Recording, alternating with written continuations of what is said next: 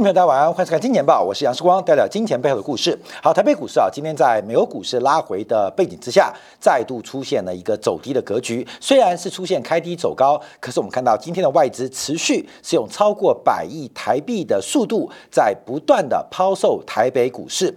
呃，今年二月两个月以来啊，这个外资总共合计已经卖超台北股市将近两千亿台币，这个将近七十亿美金啊，也成为了。亚洲新市场外资最重要的提款机，所以我们今天要特别关注，在西方媒体不断的渲染之下，那今天的乌克兰，明天会不会变台湾？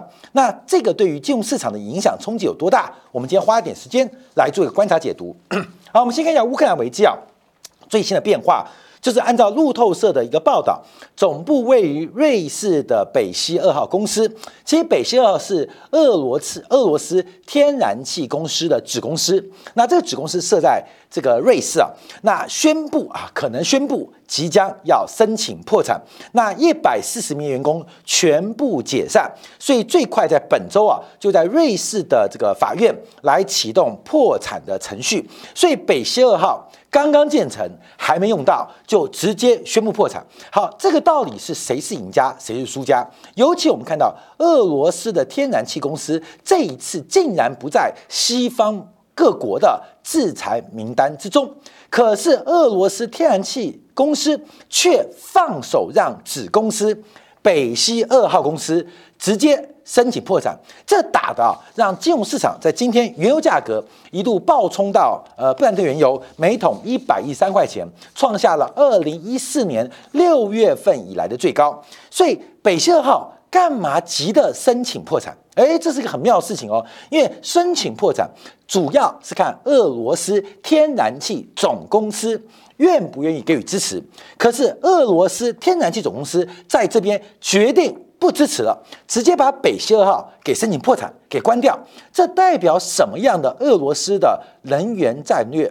大家都认为北溪二号是俄罗斯积极的想跟德国来进行一个贸易跟能源进步发展的关键建设，而这边俄罗斯主动发动了破产申请，也就是我不给你了。不要拉倒了。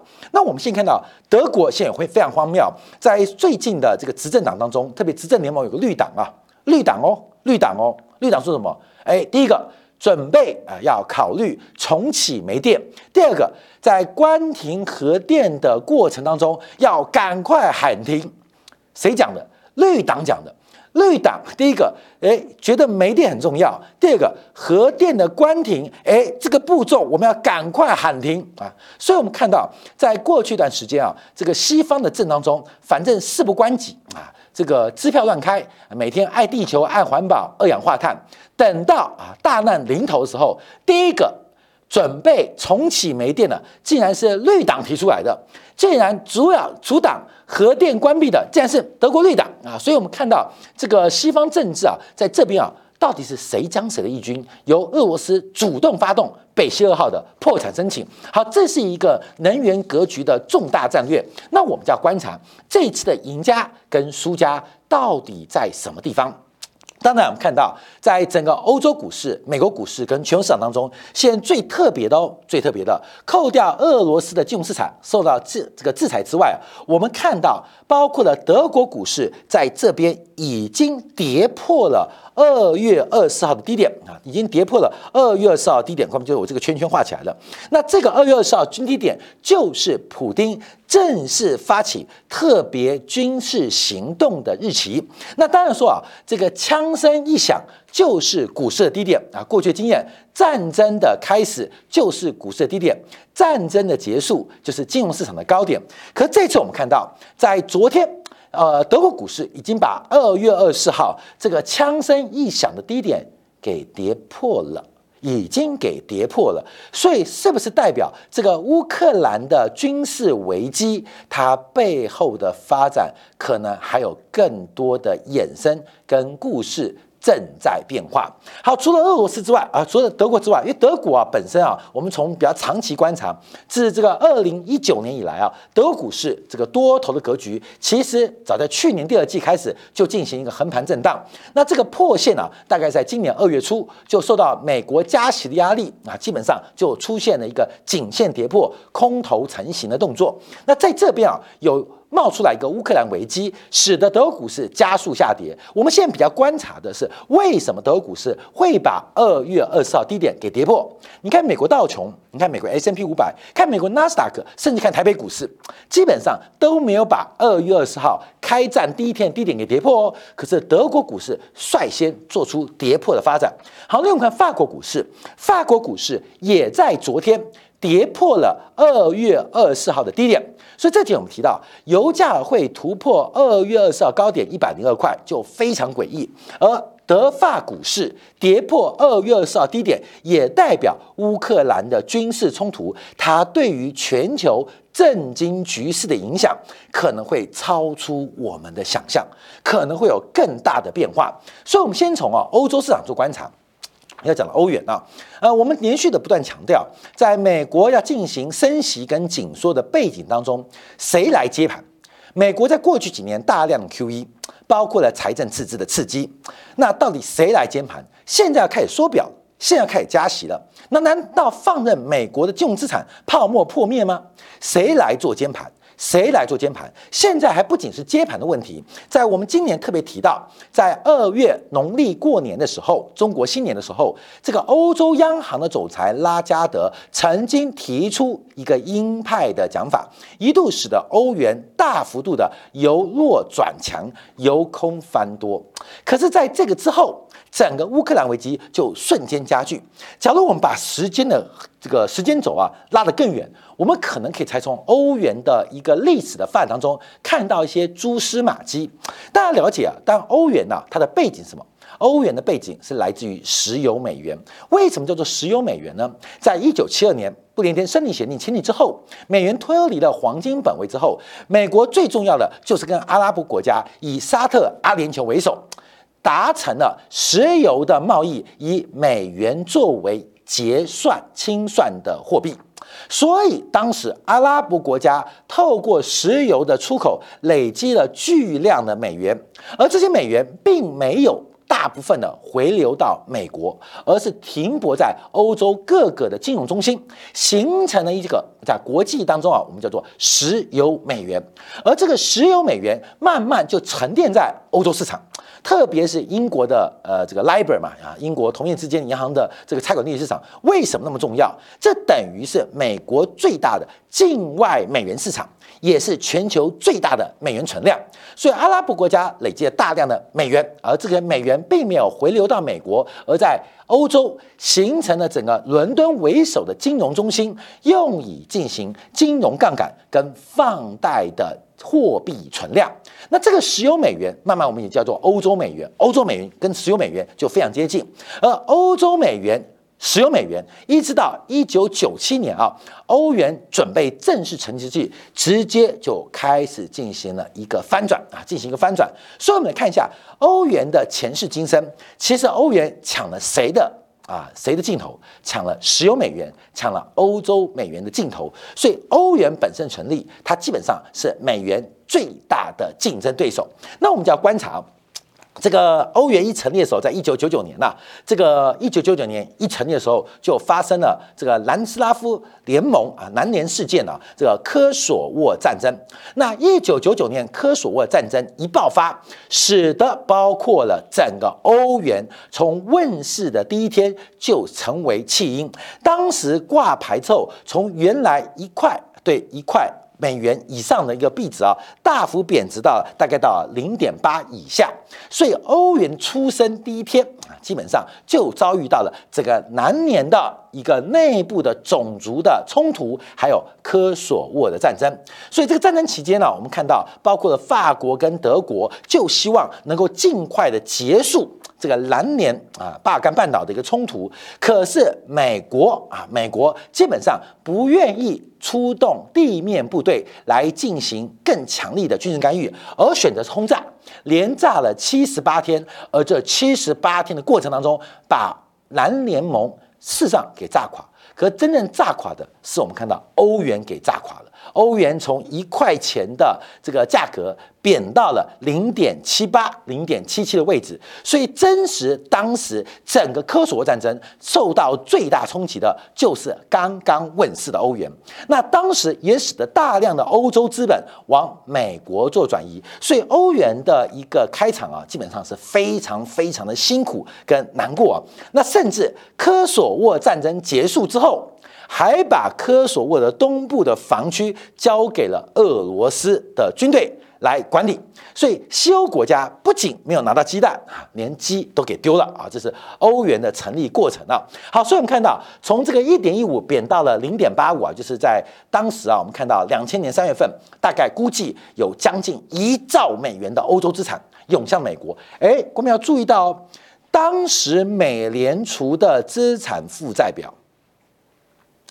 五千亿不到，五千亿不到，也就是有两倍的美联储资产负债表规模，两倍的规模，因为科索沃战争回流到美国，所以我们现在可以解读，看到没有？同样事情发生，现在美联储的资产负债表是九兆美金，那会不会有两倍十八兆的欧洲资本，因为乌克兰危机会回流美元资产呢？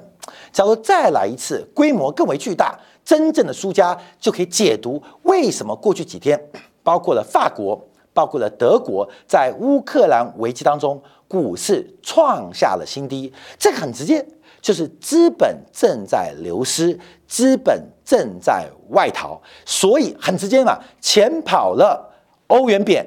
股市跌，这是很明显的现象。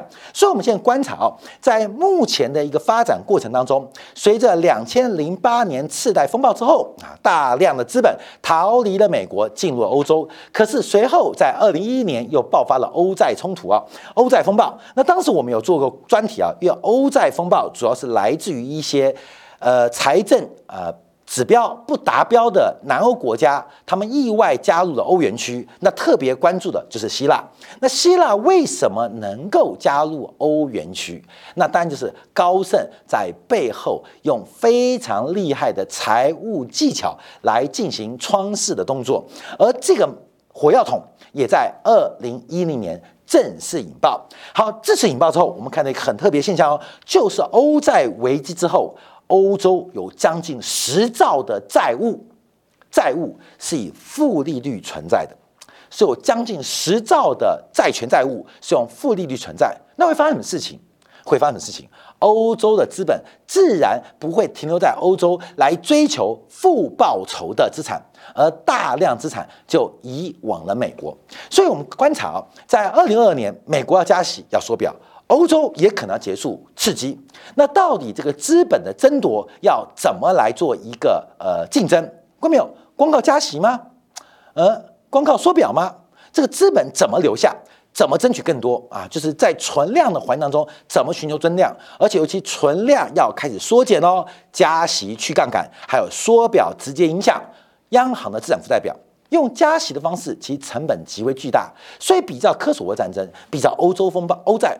危机基本上创造一个欧洲的地缘政治冲突，可能是吸引欧洲资本回来。当美国金融资产泡沫破灭之后，第一波接盘侠的动作。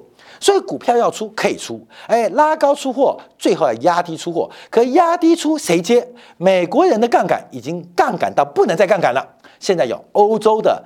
呃，富豪有欧洲的财阀啊，基本上大量的因为乌克兰危机而进入了。美元的资产市场，所以我们就要特别观察啊，这一次是个资本掠夺观察，也是一场很重要的货币战争。所有这种小型或大型的地缘政治危机，其背后都是生产关系的重建、生产要素的争夺。所以用资本来讲，是一个最重要的一个方向，跟大家来做分享。好，这时候我们就回来看看台币啊，因为这个台币啊，在这几天表现是非常非常弱势啊。好，各位讲，我们从技术面做观察啊，假如你看周线。周线其实台币即将突破一个重大的颈线位置，那这个颈线位置应该是在二十八点一到二十八点二附近。一旦这个颈线做出突破，长达八个月的台币对美元，美元对台币的大底就正式完成。相反的，就是台币对美元的大型头部就要正式完成哦。看到没有？这是美元对台币哦，所以往上是美元升，台币变。所以你要看台币强弱，你就哎，看到没有？运动一下翻过来看，现在台币在最高档。美元对台币，美元是最低档，而这个是美元的底部，这周线哦，八个月的底部即将做突破，而相对于反过来讲，就是台币八个月头部即将有失守的一个危险，所以到底发生什么事情？好，我们这边提到，在去年的时候啊，这个经济学人有提到地球上最危险地方，发表了一个专刊啊。这个专刊我们当时节目也特别做过，就是地球上最危险地方指的什么地方？指的就是台湾海峡啊。好，各位这个时间点记住哦，是去年的四月份，也是一年之前。我们从那个时间倒推过来，过去这一整年时间，台湾的金融市场在干什么？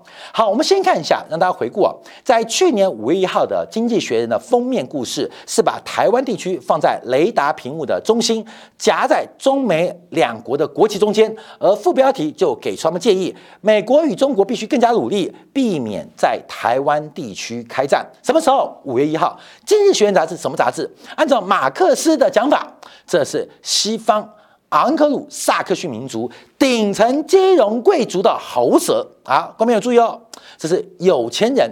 这个美国、英国有钱人啊，金融贵族的喉舌跟传声筒，也是透过《经济学人》的杂志跟他们的角度来进行一个。金融贵族间的交流跟沟通，所以在去年五月一号啊，经济学人推出这个杂志。好，这个杂志啊，当时对于台北股市、台币感觉没有任何冲击。可是真正故事就从那时候开始哦，记住哦，是去年四月底到五月份，尤其是五月一号，经济学人用封面的方式来报道台海地区。好，各位，那我们要看一下今年以来，先看看台币啊，因为从一月十四号以来啊。亚洲的几个主要地区的货币，台币竟然贬值，并排第一哦。台币不仅比韩币弱，比日元弱，比新加坡弱，比印尼盾弱，比马币弱，比港币还弱。台币在二零二二年一月十四号以后啊，等一下讲为什么一月十四号？一月十四号以后就成为亚洲货币最弱的一个表态啊，最弱的指标。一月十四号是什么时候？一月十四号是原油突破。八十六块，超过前高，创下近半年高点的那一天哦。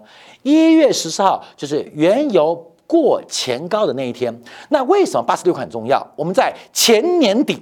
啊，前年底、去年初，曾经在原油四十七块突破的时候，画过一个涨幅满足，叫做八十五块钱啊。这是呃，看今年报过没有？大家看久知道，我们曾经画过这个满足啊，就真的到了啊，到八十五块到八十六块就开始进行震荡，震荡四个月，在一月十四号正式突破。而当时原油的突破，大家有很多的讲法。其实一月十四号内线的消息已经发现。俄罗斯跟乌克兰的危机不可避免，所以原油当时的突破已经跟 OPEC Plus 增不增产、减不减产无关，也不跟全球七千万桶的战略储备释放无关，而在反映一个很特别的现象。而这个现象在一个月之后，我们讲清楚看到，就是全球最大出口国的俄罗斯的能源将遭遇到全球制裁。就从那个时候开始，关没有？千线啊，万线不如一条电话线啊，一条电话线。所以我说啊，美国的金融集团啊，通常啊没有阴谋，看没有？其实没有阴谋论。那为什么叫做阴谋论？其实你把故事倒推啊，就发现所有事情都是阳谋。那么大的资本体量，那么多的参与者，不可能静悄悄的进出啊，进出不可能。所以这种进跟出，我跟你讲，大到你看不见。啊，各位懂吗？不是阴谋论哦，这叫阳谋论。那么大的进出，那么大的进出，百亿美金、千亿美金进出，不可能让你看不见。所以怎么办？把它讲破，讲很大，这叫做大到让你看不见。啊，各位从去年五月一号开始啊，外资对于台湾的政治风险跟地缘冲突的可能性，大到。让台湾观众看不到啊，看到说哦，这是战争啊，关什么事啊？啊，也不会打啊，干嘛的啊？这大段也看不到。好，那我们就要往下做观察。好，这最近啊，啊，包括 C N 啊，呃，报道提到呃，中国领导人可能关注乌克兰，同时也在关注台湾。那 CNBC 提到这个俄乌危机的展开啊，大陆跟台湾地区都在密切关注。那彭博社啊更重要，在这两天提到了新台币将成为乌克兰危机在亚洲蔓延的代表。彭博是什么？彭博是全球最大的财经媒体，彭博的终端也是全球金融交易首选，几乎寡占独占的终端啊。所以啊，彭博它除了有交易系统之外，它有全球最重要的财经媒体。他说什么？新台币是乌克兰危机在亚洲蔓延代表。哦，我们反过来哦，乌克兰危机会蔓延到亚洲啊？彭博怎么说？看新台币啊，各位你懂？就是，哎，你干嘛点我啦？就是点你啊！不要讲我了，就是讲你。好，为什么讲你？哥们，这故事啊，从去年五月一号就开始啊。包括我们看《纽约时报》也提到，台湾两岸都在密切关注乌克兰危机。那另外，路透社啊，路透社是全球第二大的金融交易终端，也是媒体。日本警告台湾危机，中美对抗风险越来越大。所以我跟你讲，后面我们看其他的政治媒体哦。两大财经媒体，一个彭博，一个路特，都把新台币啊当做乌克兰危机在亚洲蔓延的代表。干嘛讲我？就是讲你啊！干嘛说我？就是说你啊！这基本上为什么阳谋嘛？好，我们看这几天的变化，出现非常重要的观察啊！新台币的价格的隐含波动率忽然出现瞬间拉高，这是亚洲啊。几个大型的经济体的货币当中出现非常特别现象，美元对台币的周隐含波动率创下近八个月新高，就价格波动开始逐发大。这个八个月，看到没有？八个月新高，那八个月什么事情？八个月前，八个月前怎样？八个月前，你不要那么健忘吧？看到没有？没有那么健忘。八个月前，看到八个月前啊，看到八个月前。所以我说啊，百亿、千亿的资金要进。要出是绝对让你看得到，那怎么让你看不到？就让你大到看不到。所以我们就直接用啊，西方媒体用最大的媒体告诉你，你就大到看不到了。所以五一号啊，八个月之后啊，个八月之后，台币对美元对台币的周价格波动率是创下八个月新高。什么叫做银行波动率？看到没有？你也可以当做恐慌指标，恐慌指标啊，就是台币对美元的恐慌指标创下了经济学人。来讲台海危机之后这八个月的最高峰，好，这还不得了啊！观众们再看这个变化，就是美元对台币一个月的风险逆转出现了快速的攀升，这是二零二零年五月以来对美元最强的看涨情绪。这不仅是外资要准备卖出台币来转进美元，也是台湾岛内有心人或知道的人开始进行哎变卖台湾资产时刻。这是二零二零年五月以来最强的。看贬台币的一个情绪，就看升美元，同时它出现一个风险逆转，而这个风险逆转是创下了二零一二年美国政府关门以及欧债危机最大的月增幅。什么叫做风险逆转？就是买进卖权，卖出买权，全面性的开空，一个是重贬。一个是缓贬，好，后面我们就给大家看一下这个风险逆转，一般是一种期权的交易策略，我们小编也做出来啊，通常是对于整个空头市场有不同的安排。那一般来讲就是 buy put。跟 C 扣，那 Buy Put 基本上赌的是快跌，赌的是急跌，赌的是重跌。那 C 扣什么意思呢？C 扣也是看跌，赌的是缓跌，赌的是慢跌，赌的是你一定跌。所以不管是 buy p 还是 C 扣，它这种期权的风险逆转组合，基本上就是看衰台湾。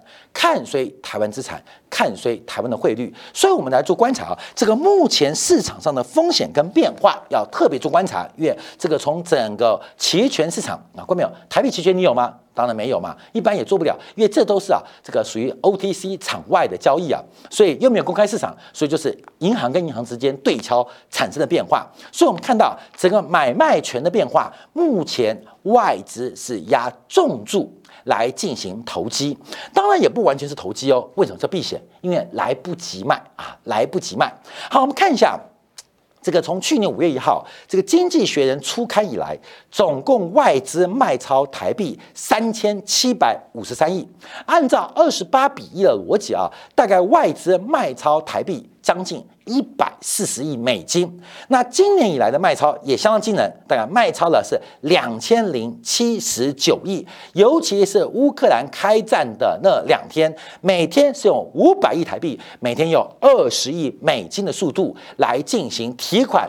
跟出逃，好，后面我们就要观察哦，从二零二一年去年的五月一号到现在的发展，整一个整齐的过程都看到外资不断的站在卖方，台股涨也卖，跌也卖，随时卖，拼命卖，而且卖完资金开始从现在。进行一个汇出的发展，那我们看一下，因为按照今年以来啊，这个亚洲市场的变化，因为说啊，台湾代表吗？这还真代表，因为过去几年啊，我们看外资在新市场是联动的哦，亚新市场包括印度、韩国、台湾地区，包括了泰国、马来西亚，包括东盟，基本上大体上是同买、同卖、同买。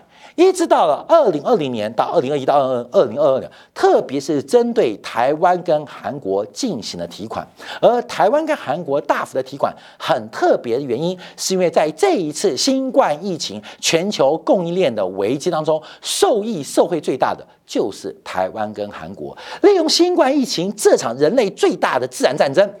大举的获利了结，那尤其到今年度，我们看到这个对台湾的卖超更成为整个亚洲新市场最大的单一输出对象。好，所以我们再回来观察哦，因为外资卖的卖三年了，什么时候开始卖？二零二零年啊，外资是说二零二零年开始连续卖超，已经卖一兆台币了，三四百亿美金啊。那二零二零年发生什么事情？有没有？二零二零年发生什么事情？二零二零年，嗯，台湾有一个。有个人小英哈连任啊，连任之后，外资对于他的连任啊看法就变得怪怪的啊，变得怪怪的。所以外资是从一万点一路卖到一万八。其实关键逻辑啊，因为之前我们做过这张图啊，其实外资成本非常低啊，所以这十几年来的做多，这三年是疯狂的提款。那面对乌克兰危机突然的爆发，似乎使得外资它减码的速度来不及，你知道吗？想卖来不及。可是我们看到台币。开始贬值，这个关门放狗的台湾市场，值得观众特别做观察跟留意。好，休息一下，回来我们就要观察一下昨天美国啊，第一个拜登来到国会进行国情咨文，讲的什么？讲完之后民调崩盘啊。第二个是美国的 PMI 制造业采购经理指数意外出现反弹，又代表什么样硬涵？我们讲完了欧元，讲完了。欧洲资本如何被割韭菜？讲到了台湾，讲到了台币如何被美系外资割韭菜？我们回来那就看一下，那美元现在在干什么呢？啊，是开庆功宴吗？还是约唱歌呢？试一下，回来帮你做进一步的观察跟解读。